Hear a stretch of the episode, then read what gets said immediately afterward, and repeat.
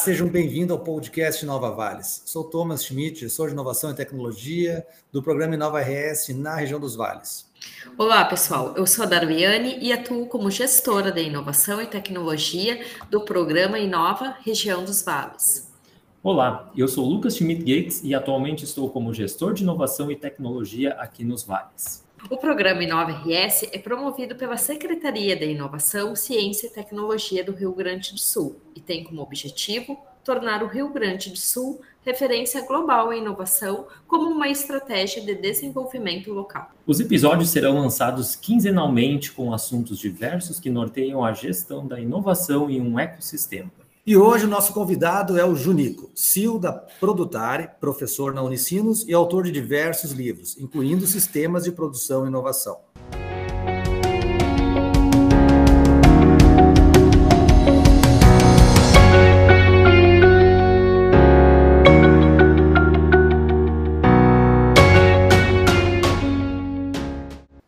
Junico, seja muito bem-vindo. Obrigado por ter aceito o nosso convite. Então, gostaríamos que você falasse um pouquinho mais sobre, sobre você, Junico, e a nossa, nossa questão vai nesse sentido. O Rio Grande do Sul tem como objetivo estar no mapa global de inovação até 2030. Nesse sentido, como a transformação digital e a inovação contribuem para esse processo no Rio Grande do Sul e como o Rio Grande do Sul se encontra nesse eh, cenário nacional? Bom, em primeiro lugar, é, bom dia, boa tarde, boa noite a todos, dependendo em que horário estão assistindo, tá certo? É, o Rio Grande do Sul é um estado industrializado. Tá? Nós fizemos mais de 60% das carretas do Brasil, mais de 60% dos ônibus do Brasil, mais de 60% do road building, estradas do Brasil. É, nós fizemos, é, temos uma primeira ou segunda indústria de calçados, a mesma coisa em móveis. É, fizemos, temos uma estrutura instalada de energia eólica bastante forte, é, uma produção automotiva também fundamental, um modelo cooperativo que é espetacular, que responde por 11% do PIB. Então, a economia do Rio Grande do Sul é uma economia muito forte. Nós temos problemas é, do ponto de vista do Estado, das finanças públicas, mas a economia é muito forte. Até pouco tempo atrás, a economia gaúcha, o PIB, era similar ao somatório do Uruguai, Bolívia, né? É, é, Uruguai, Bolívia e Paraguai junto é, e um PIB per capita comparado com esse país, de, o dobro disso. Então, o Grande Sul é um estado industrializado. Né? Mas, ao mesmo tempo, o que, que vai acontecer? Nós, é, mais ou menos em 2028, 2030, nossa população vai começar a crescer. É o primeiro estado europeu. Né? Aliás, vai começar a diminuir, é o primeiro estado europeu. E a nossa população economicamente ativa vai envelhecer. Então, é, se você analisa essa circunstância, você vê que o Grande Sul ele não tem saída, ele é obrigado a entrar na discussão da inovação. Para quê? Para poder exportar, não só exportar para o mercado externo, como também exportar do ponto de vista das fronteiras do Rio Grande do Sul para o mercado interno. E nós temos que, para ter essa atividade de exportação, investir na inovação. Tem outra alternativa, inovação que te gere um valor agregado muito elevado. Nesse sentido, a inovação é o motor eh, do crescimento necessário para o Grande Sul e nós temos, evidentemente, uma grande restrição, que é o problema educacional. Não educacional de universidades, mas educacional até o oitavo ano. Né? Então, esse é o modelo que eu vejo para o Grande Sul, né? estrategicamente falando. E, claro, se você tem essa limitação, você tem que trabalhar de maneira muito, é, muito forte com a limitação. E aí vem o debate, quer dizer, o que é tecnologia? Tecnologia Conforme dizia o doutor Bautista Vidal, meu grande amigo, fez o Programa Nacional do Álcool, um grande homem, é a maximização da utilização dos recursos abundantes, porque os recursos abundantes são proporcionalmente mais baratos. Então tem que usar recurso abundante. E a minimização da utilização de recursos escassos. Por quê? Porque os recursos escassos são proporcionalmente mais onerosos.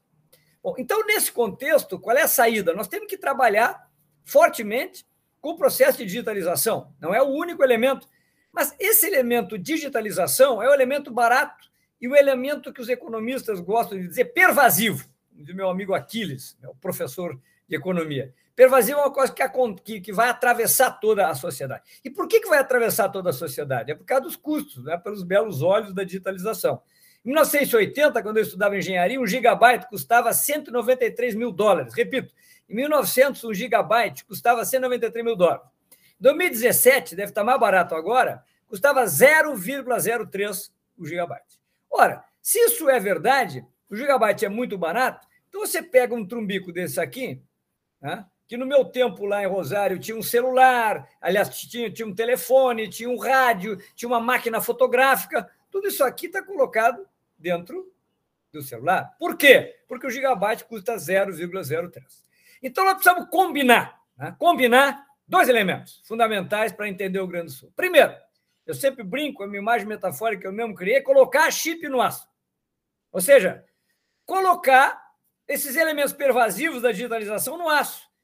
E aí, no aço, eu não estou falando especificamente do aço, evidentemente a indústria metal mecânica do Grande Sul é forte, mas na economia tradicional. Isso é fundamental. E segundo, nós temos que criar diretamente é, empresas ligadas a essa economia, a essa economia digital.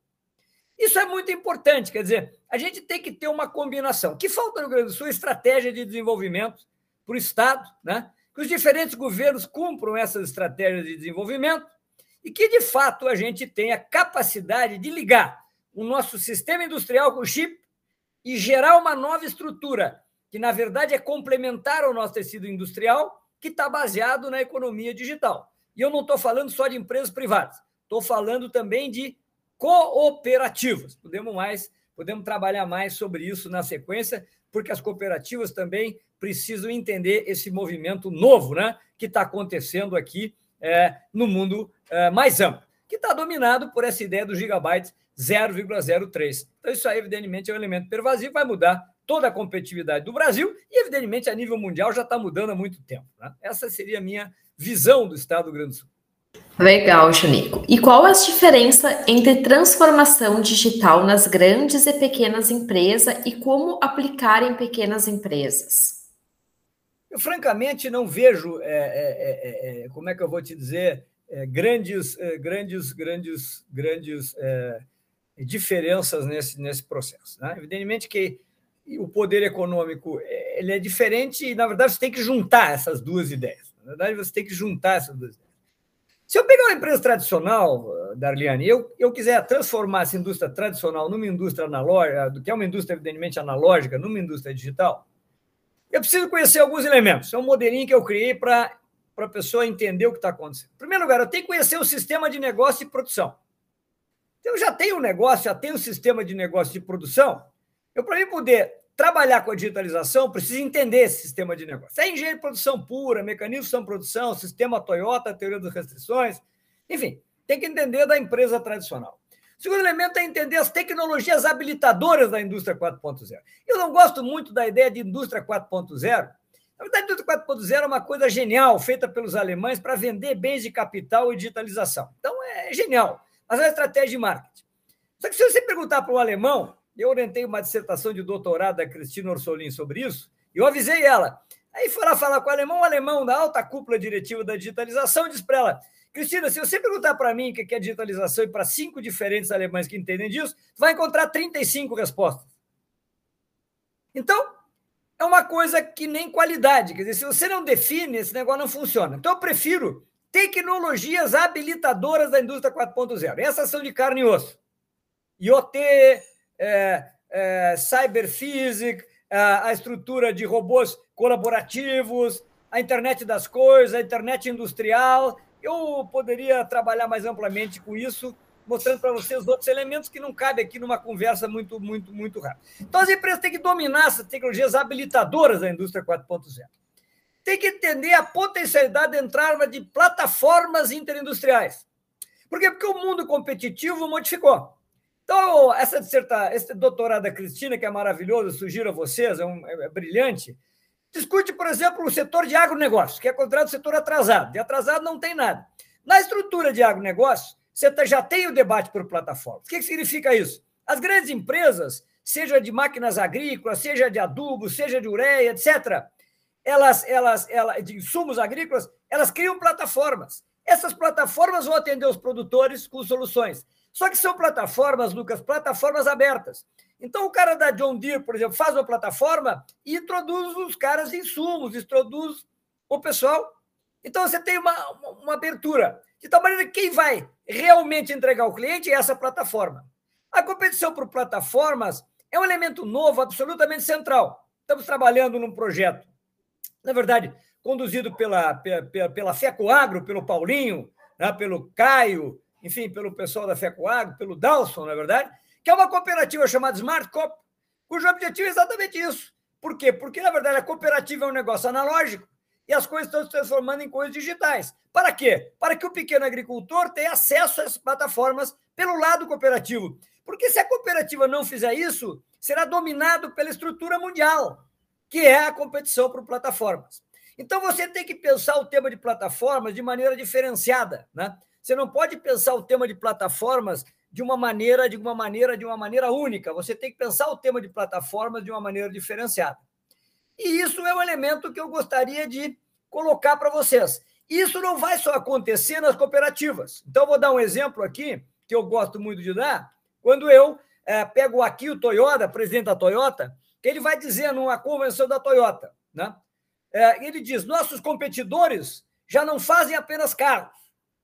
É sobre empresas como Google, Apple e até mesmo Facebook que eu penso à noite.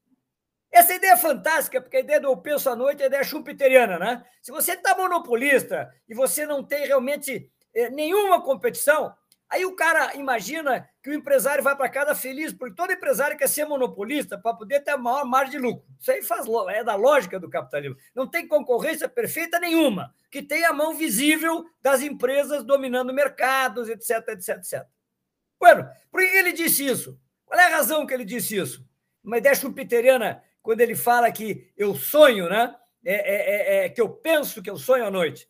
Por uma razão simples, simplesmente. Pode ser que esteja morrendo a indústria automobilística e nascendo a indústria de mobilidade. E na indústria de mobilidade é serviço. Então o cara vai fazer um serviço, então você vai lá, um determinado dia tu pega um avião, depois tu pega um automóvel do tipo A, do tipo B, aí você vai lá e pega um. Se você já quiser chegar em Rosário, Lucas, na, nessa plataforma de mobilidade, você pode chegar na Serra do Caverá e ter um cavalo lá no final da indústria de mobilidade. Então a plataforma te leva do avião ao cavalo, tá certo? E a serviços. Você não comprou o CAPEX, você não comprou o capital, você está fazendo uma coisa muito diferente você está estabelecendo relações de serviço. Então, esse mundo das plataformas tem que ser olhado com particular atenção. Peço, penso que vocês é, devem é, levantar esse temário, né? levantar esse temário. Nesse momento, eu estou desenvolvendo, junto com o Sebrae, uma plataforma na área de pecuária, tá certo?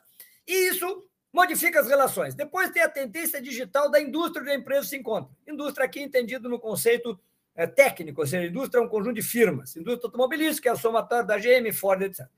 Então, na verdade, qual é a tendência digital dessa indústria? Se eu sou um competidor e se eu estou numa empresa nessa indústria, eu tenho que entender o que está acontecendo naquela indústria.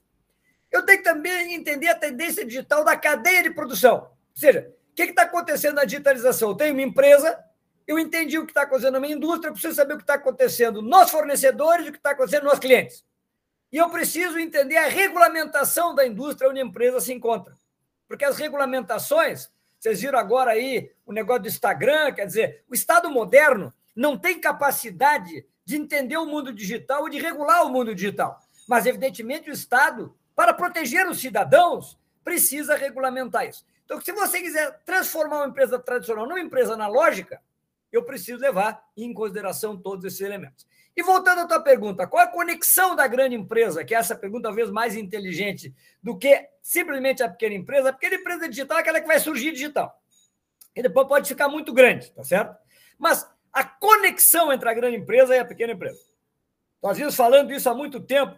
Eu fui ex-secretário de Ciência e Tecnologia no governo do, do, do PMDB, quando o Foster estava lá, depois no governo Colares, depois estive no governo do Olive várias vezes na secretaria, como secretária de Junta de Ciência e Tecnologia.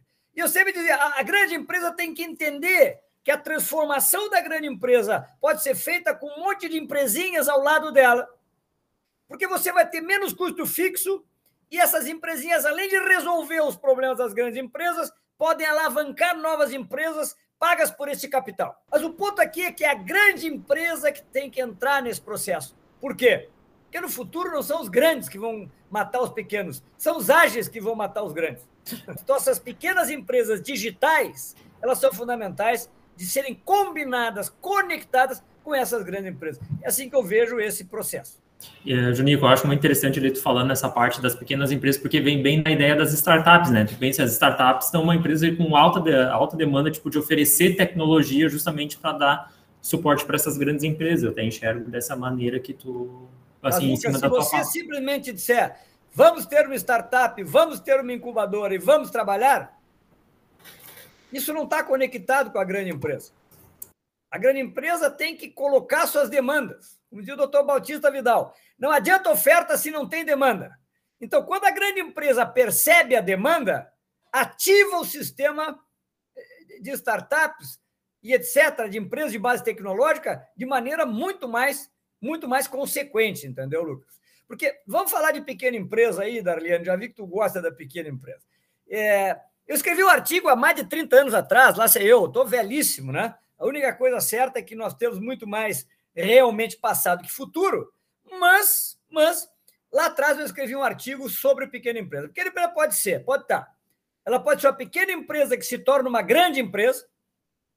A Randon um dia foi pequena, Marco Polo um dia foi pequena, a Tramontina, que é a Toyota do Grande Sul, um dia foi pequena. Ela pode estar ser fornecedor da grande empresa. Então, ela só vai só vai ter resultado se a grande empresa tiver, grande, uh, tiver resultado.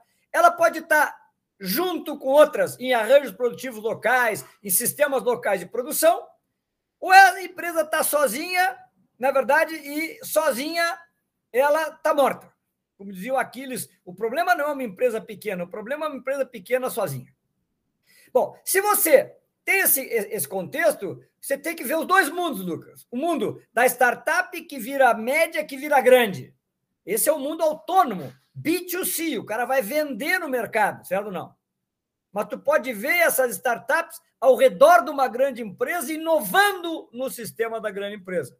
Então, precisa discutir um pouquinho melhor o papel das startups nessa brincadeira toda. Porque, evidentemente, se ela está conectada com a necessidade né, das cooperativas gaúchas, das empresas gaúchas, ela tem um papel importante de transformação das empresas gaúchas para o mundo digital, para o mundo moderno, para o mundo da inovação. O que, evidentemente, não implica que todas têm que ser assim. Algumas, certamente, vão ter um caminho próprio. Então, startup é uma coisa muito importante. Antes eram incubadoras de empresa, tá certo? E realmente elas têm que ser incentivadas. Essa gurizada está fazendo um monte de coisa. E todos esses projetos que tem aí, que envolvem startups, são projetos importantes. Na verdade, eu sempre brinco, são desdobramento das velhas conversas, né? A primeira incubadora foi a incubadora de Porto Alegre, do governo Olívio, eu estava no governo do PMDB com o nosso amigo é, é, Foster, e ali fizemos uma empresa, uma incubadora. Aí os caras estudavam incubadora, Lucas, e assim, ah, tem 10 empresas, nove fracassaram e uma deu certo. Só que se essa aqui, uma, uma que deu certo, fatura um bilhão de reais, está pago o investimento, porque isso é uma carteira de risco. Mutas mutantes, o problema da, do, do, custo do gigabyte, tá certo? Que evidentemente vai fazer com que muitas startups estejam no mundo digitais, digital não necessariamente todas, nós basicamente estamos enfrentando o mesma, a mesma questão. Né? Quer dizer, nós precisamos investir nisso, porque isso é uma carteira de risco muito importante. E se as empresas grandes entenderem isso, elas vão investir pouco um pouquinho de custo que ele vai botar no ecossistema, vai proporcionar algumas coisas e vai talvez entregar demandas para esses startups. E aí você começa a conectar essas, essa indústria gaúcha, esse tecido industrial gaúcho, com o tecido industrial que vai vir da digitalização. Essa é a minha visão estratégica, Lucas. Eu estou falando só de estratégia aqui, nada de coisa técnica, né? Certo, certo, Junico. Uh, outro, outra questão que eu tinha para levantar contigo seria, né, pensando assim né, nessa empresa tradicional que a gente está falando, né, já mais consolidada no estado, que vem de um modelo tradicional assim de produção, digamos, uh, o que, que ela deveria fazer uh, para não ficar de fora, né, dessa transformação digital? E eu acho que em cima também de tudo que já foi falado, acho que acaba ficando um pouco evidente, né? Mas acho que seria interessante trazer esse questionamento se ela precisa conhecer os seus processos para ter uma assertividade na implementação dessas novas tecnologias, né? Nessas tecnologias habilitadoras da indústria 4.0, até que tu comentou. Precisa entender os produtos e precisa entender os processos. Porque, é, novamente, conceituando um pouco a coisa. A transformação digital pode se dar no produto digital, aí eu tenho uma inovação de produto. num serviço acionado por dados, e aí eu tenho um novo serviço. Na estrutura do, isso é mundo do ganho. Eu vou aumentar a receita. Produto. Produto inteligente. Produto inteligente conectado. Camarada porta. É, vou ganhar dinheiro. Então as empresas gaúchas têm que pensar nisso. Exemplo. O Gerbasi, que é um grande amigo meu, né, fraternal, figura espetacular, fez um trabalho com a Tramontina, no entrada do produto, e jogou ioteiro o produto da Tramontina, que está testado no mercado. Pode dar certo, pode dar errado. Acho que vai dar certo, tá certo? O, o ponto fundamental é que você tem que testar a coisa no produto.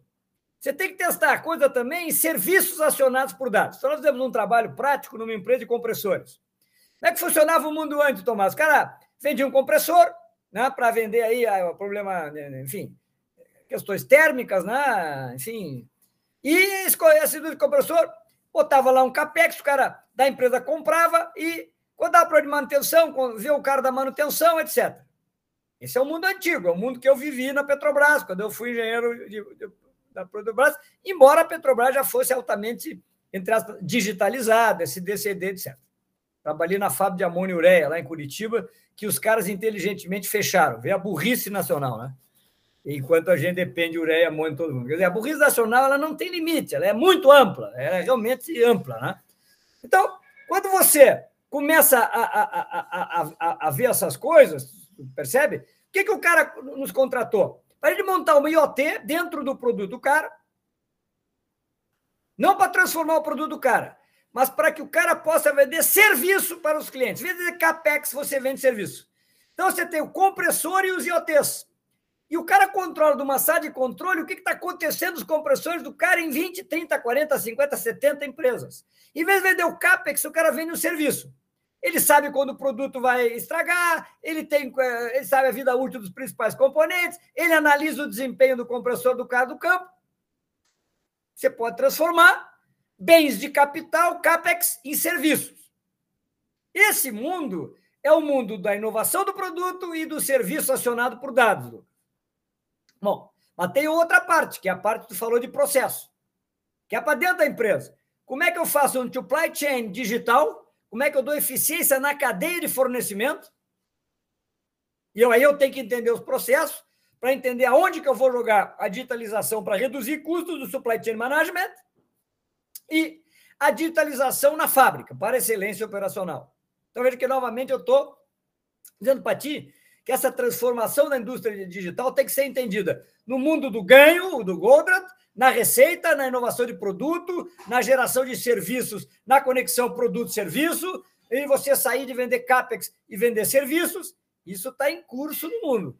E para dentro do mundo da operação, o supply chain digital, e eu tenho que entender de processo para ver aonde eu vou entrar com a digitalização, e também a questão da, evidentemente, excelência operacional dentro da fábrica. Os caras têm uma fissuração muito grande pela excelência operacional dentro da fábrica, mas eu vou te dar o um exemplo de uma empresa, que eu não vou poder falar o nome, porque eu não estou autorizado, tá certo? A falar o nome, mas é uma empresa interessante. Ela, na estrutura da fábrica, é uma é empresa grande, é número um no setor onde atua. Ela tem o Lean tradicional. Sistema Toyota, tal, não tem nenhum computador. Ó. Aí o cara me levou lá e perguntou: o que, que eu faço aqui? Eu digo, não faz nada. tu tem lead time muito baixo, espera maravilhosa, tua gestão visual não faz nada. Porque o que tu fizer aqui, tu vai tornar mais complicado e mais caro. Aí você vai na engenharia de produto desse cara. Lá, o produto está totalmente digitalizado. Os caras estão colocando os IoTs, análise de temperatura, análise de pressão. Eles querem começar a controlar esse produto a partir de um painel de controle, como a gente fazia na outra fértil. Como é hoje na indústria petroquímica, que lá é um videogame, tá certo? Não tu tá lá no troço e fica, aumenta a temperatura, diminui, tá, tá, tá, a umidade. Percebe? Então você tem que entender que digitalização não é moda, digitalização é business. Você tem que entender que digitalização é exatamente a competitividade. Então essa empresa está com a estratégia correta, porque ela está trabalhando muito pesado na digitalização, na onde precisa, que é o mundo ganho, o mundo das receitas, e tem o sistema tua produção maravilhoso na fábrica, que exceto algumas coisinhas que realmente eu faria digital, e apontei para o cara: olha, aqui eu acho que tu tem que fazer digital, lá tu tem que fazer digital, elementos de montagem, eu dei algumas ideias para o cara digitalizar, mas, por evidentemente, por evidente, é, é, é, nós não podemos cair no conto. No conto geral da ideologia do paper, de gente que só faz paper e não conhece o mundo real. então, na verdade, você tem que combinar, né? O paper, a publicação científica, o mundo da ciência, da ciência aplicada com o mundo da tecnologia. Aí a coisa dá certo. Quer dizer, você está estudando uma coisa que vai ter sentido. Então, essa empresa está muito ligada nessa parte de produto com boas universidades, entre as quais a minha, felizmente, na Unicino.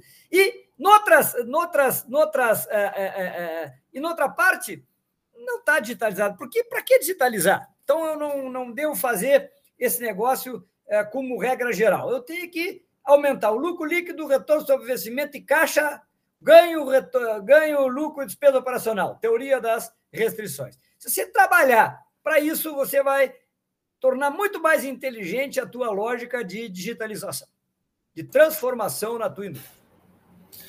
Juninho, quero aproveitar só mais uma ainda. Uh, pensando agora, sim, acho que de tudo que nós falamos, uh, como é que tu enxerga hoje, né? No, no estado está acontecendo muito movimentos, estão vindo ecossistemas locais de inovação, tem o próprio programa Inova RS, né? E uh, tem regiões que têm o um assunto falando sobre indústria 4.0. A gente sabe que também tem no estado movimentos que são específicos sobre indústria 4.0, né? Sobre essa questão de transformação digital. Como é que tu enxerga a relevância desses movimentos que vêm acontecendo para o desenvolvimento do Estado? Eu acho fundamental, não tem nenhuma dúvida disso. Na minha linha de raciocínio, todas as vezes que eu tive do governo, de maneira descentralizada por esse Rio Grande enorme, tá certo ou não? Ou seja, nós precisamos expandir, ampliar nos polos de modernização, nos polos de inovação tecnológica, nas redes de empresa, nas cooperativas, o movimento de inovação, de maneira geral. Aí, entendido aqui, vamos no manual de Oz, agora tem uma nova versão, mas aqui eu, a última que eu li, que não é a última que existe, tá certo? Inovação de produto, inovação de processo, inovação organizacional, inovação em marketing. Isso é importante, a ideia schumpeteriana da destruição criativa. O Rio Grande do Sul não tem outra alternativa. Nós precisamos ter uma lógica de inovação pesadíssima acontecendo. Existem empresas do Rio Grande do Sul que trabalham nessa linha de maneira muito boa, que vocês podem trazer para conversar. Eu acho, por exemplo, que uma empresa importante é a Bibi Calçados, o Rosnaldo lá da Bibi Calçados, o pessoal da Calçados, é excelente. Por quê? Porque você vai ver que a, a inovação ela acontece em vários níveis. Não é só na digitalização. Então, não vamos cair no conto do vigário. A digitalização é importantíssima, mas não é o único elemento do processo. Existem outras questões. Bom, e evidentemente que a digitalização como é um elemento pervasivo, as tecnologias habilitadoras da indústria 4.0 têm que ser melhor entendidas, têm que ser melhor compreendidas, têm que ser melhor usadas, tá certo ou não? E aí, eu acho que nós temos que prestar atenção em elementos relevantes desse debate, né? que são os elementos é, de é, é, é análise de dados, de, de inteligência de dados, cientista de dados, toda essa parte aí que, que, que é relevante tem que entrar nesse debate. Então, Lucas, não importa se eu estou em Rosário, lá vamos para a plataforma da agropecuária, Rosário do Alegrete. Se eu estou aí, é, aí na, na, nesse lugar maravilhoso aí, Santa Cruz. Então, nós vamos trabalhar lá, Metalúrgica Mor, na é, Xalingo, etc. Ou se é nas cooperativas alastradas pelo Rio Grande do Sul, ou se é na região da Gringolândia 1, lá em Caxias, com todos aqueles elementos, ou na Gringolândia 2, em Bento Gonçalves, ou na Lemolândia aqui, na estrutura aqui dos calçados, tá certo? Ou na, na estrutura da Grande Porto Alegre, quer dizer, ou na região sul, que tem toda uma estrutura também importante por exemplo, na área de irrigação, na produção de, de arroz. Tudo isso tem que ser inovado, Lucas. Tem que pensar na inovação. Então, nós não podemos só ficar na digitalização. Nós temos que ir para além da digitalização. Tem que combinar esse negócio. Por exemplo, o ponto mais importante para a agricultura brasileira é você avançar os sistemas de irrigação. Mais de 67% do consumo de água no Brasil é irrigação. Irrigação é o ponto central. Nós vamos ficar na próxima seca discutindo com São Pedro se chove ou se não chove. Ora, se o Grande Sul já devia estar horas e o Brasil está horas pensando em sistemas de irrigação, como é que você acumula água, etc, etc. Inclusive com modelos, modelos, modelos modernos. Espetáculo. Por isso é uma coisa tradicional, muitas vezes. Mas em cima disso, você pode botar controle eletrônico. Então você vai lá, por exemplo, em Panambi, que é o espetáculo do crescimento, você tem lá Foque. A Foca é uma empresa importantíssima, porque é uma empresa que compete com as transnacionais no temário da, da, da, da no temário da irrigação. Os caras são muito competentes nisso. E você vai ter lá elementos para irrigar o Rio Grande do Sul. Você está os equipamentos. Aí você começa, sistema de irrigação, equipamentos para irrigação. Mas para isso, o agricultor, que é o cara que está lá na ponta, e, e, e, seus grupos que tem que estar tá trabalhando nisso, seja a pequena agricultura ou a grande, ou a grande produção, precisa entender que irrigação é o melhor que pode acontecer em termos de seguro, muito melhor que fazer um seguro de banco. Aí você tem que puxar essa cadeia, compreende, Lucas? Puxar essa cadeia. Né? É, e aí essas coisas vão melhorar. E melhorando a produtividade do agronegócios é, Galdério, e também diversificar esse troço. Não pode ser só soja e arroz. O troço tem que ser muito mais, entendeu? E aí você pensa na lógica de irrigação, trabalha com essa conexão, mas não vai ser uma conexão é, de uma empresa, de outra empresa. Tem que ser uma política de Estado ampla, tá certo? Que possa modificar as relações da nossa estrutura da agricultura. Então, se o cara consegue irrigar em Israel, por que, que não pode irrigar no Rio Grande do Sul, Santa Catarina, Paraná, Mato Grosso? E Nordeste? Quer dizer, poder pode, não, Lucas, mas a gente pensa sempre em coisas modernosas demais e você tem que pensar em tudo, ou seja, na tua economia real e nas coisas modernosas demais e ligar esse negócio para poder fazer competitividade nacional, industrialização. Junico, fantástico, muito bom te ouvir, trazer esse panorama geral, aprofundar mais para nós esse, esses assuntos, é, essa observação da plataforma, dos serviços, né? É, quanta informação tu nos traz a gente quer dizer que foi uma satisfação muito enorme poder contar contigo no programa, né? De novo, trazendo esses insights, né? Esses caminhos. É, já linka um pouco com o nosso próximo episódio. Tu falou do Downson, nós convidamos o Downson para participar no próximo episódio, falando da agricultura 4.0. Né, que é uma temática também aqui da região dos vales, né, de outras regiões que o Inova também está tá, tá interagindo, a gente está pensando na agricultura e como melhorar, a questão da irrigação sempre vem à tona, legal que tu reforça isso, e, de novo, a gente agradece muito. Obrigado, Junico, pela participação. Uh... Uma observação. Por favor, fica à vontade. Se tu não, não contratar engenheiros que entendem irrigação, agrônomos que entendem irrigação, quer dizer, não adianta eu contratar um, um jovenzito, na é verdade, que é um genial para fazer uma startup, porque irrigação, cara, é engenharia, entendeu? Então, tu tem que ter engenheiro de agricultura, engenheiro é Muitos são bastante especialidades, né? Eh, eh, até eu fiquei, eu fiquei curioso para te perguntar, Nico. ouvido, essa guerra Ucrânia-Rússia é fantástica. Assim, ó, a energia não é mais importante agora, é importante energia eólica, energia solar. Claro que é importante a energia eólica, energia solar. Temos que Sim. avançar pesado nisso. Mas, por enquanto, gurizada boa, estamos dominados pelo petróleo. Estamos dominados por problemas ambientais, estamos dominados por problemas muito graves é, é, ligados, a, ligados ao aquecimento global. Cara, é, é, tem que botar muita inteligência humana para a gente sobreviver nesse troço, Thomas. Muita estratégia, né, Juninho? e estratégia. Sem estratégia, estratégia, não há solução. Estratégias assertivas ainda por cima, né? Não adianta só é, ser estratégia. Estratégias assertivas, não debates genéricos, né? Também são importantes, né? Mas chega um certo momento, tem que prescrever. Está mais que na hora da gente montar um grande plano de irrigação no estado do Rio Grande do Sul com visão de presente e visão de futuro, tá certo ou não?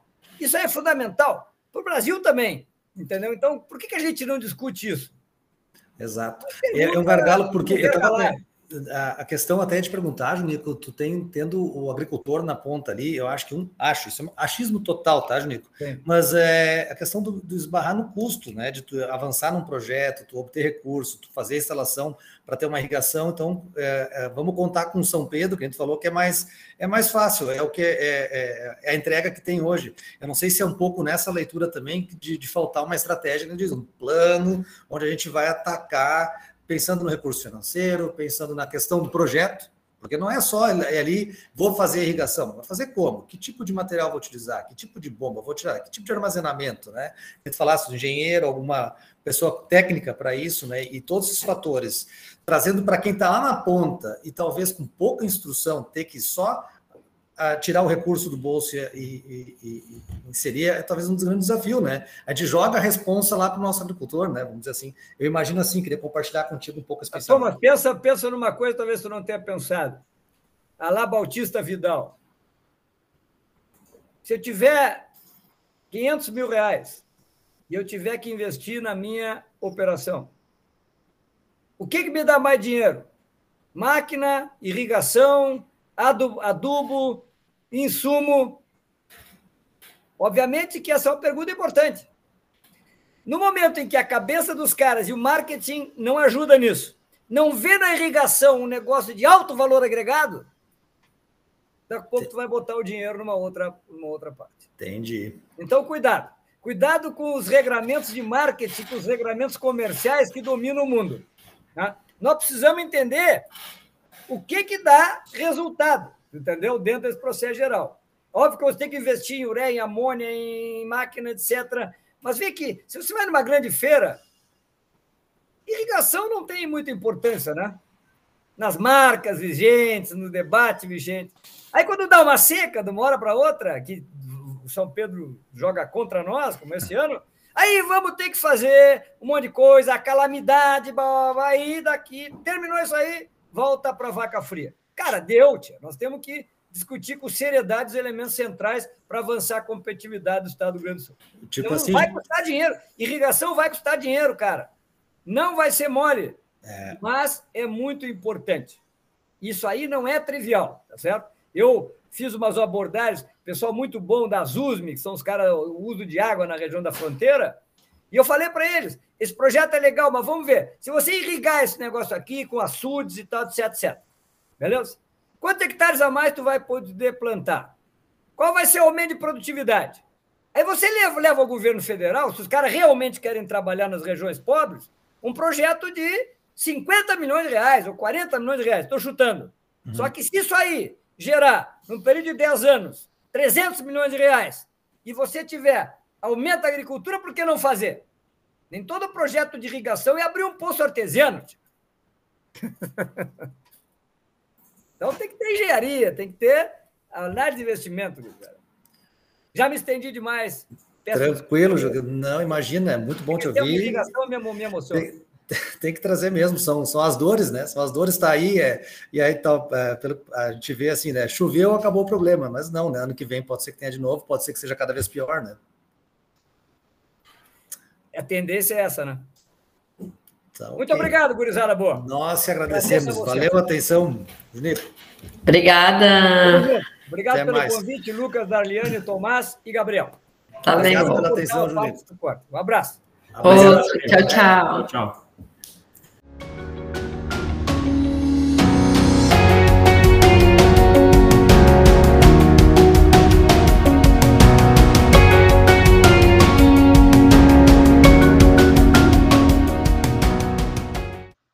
E aí, minha gente, estamos aí novamente para mais uma indicação. Hoje com o filme Walt, antes do Mickey, que conta a história de Walt Disney, né? E seus acertos e fracassos na tentativa de criar o que hoje é a Disney, que todo mundo conhece. Acredito que os desenhos da Disney tenham feito parte da infância de muitos de vocês. E a maior mensagem do filme é mostrar como a inovação nasce de muita persistência e de resiliência, e que as experiências fracassadas não implicam na falta do teu sucesso. Vale muito a pena assistir esse filme, porque é uma história muito bacana de inspiração e de inovação em si. E por hoje era isso, semana que vem tem mais. Tchau. E assim, vamos encerrando mais um episódio do podcast Nova Vales. Ficou com alguma dúvida? Você pode nos contatar pelos e-mails que estão na descrição do episódio. Acompanhe o programa Inova RS pelas redes sociais da Secretaria de Inovação, Ciência e Tecnologia, no arroba sict.rs no Instagram. E a página no Facebook, Secretaria de Inovação, Ciência e Tecnologia do Rio Grande do Sul.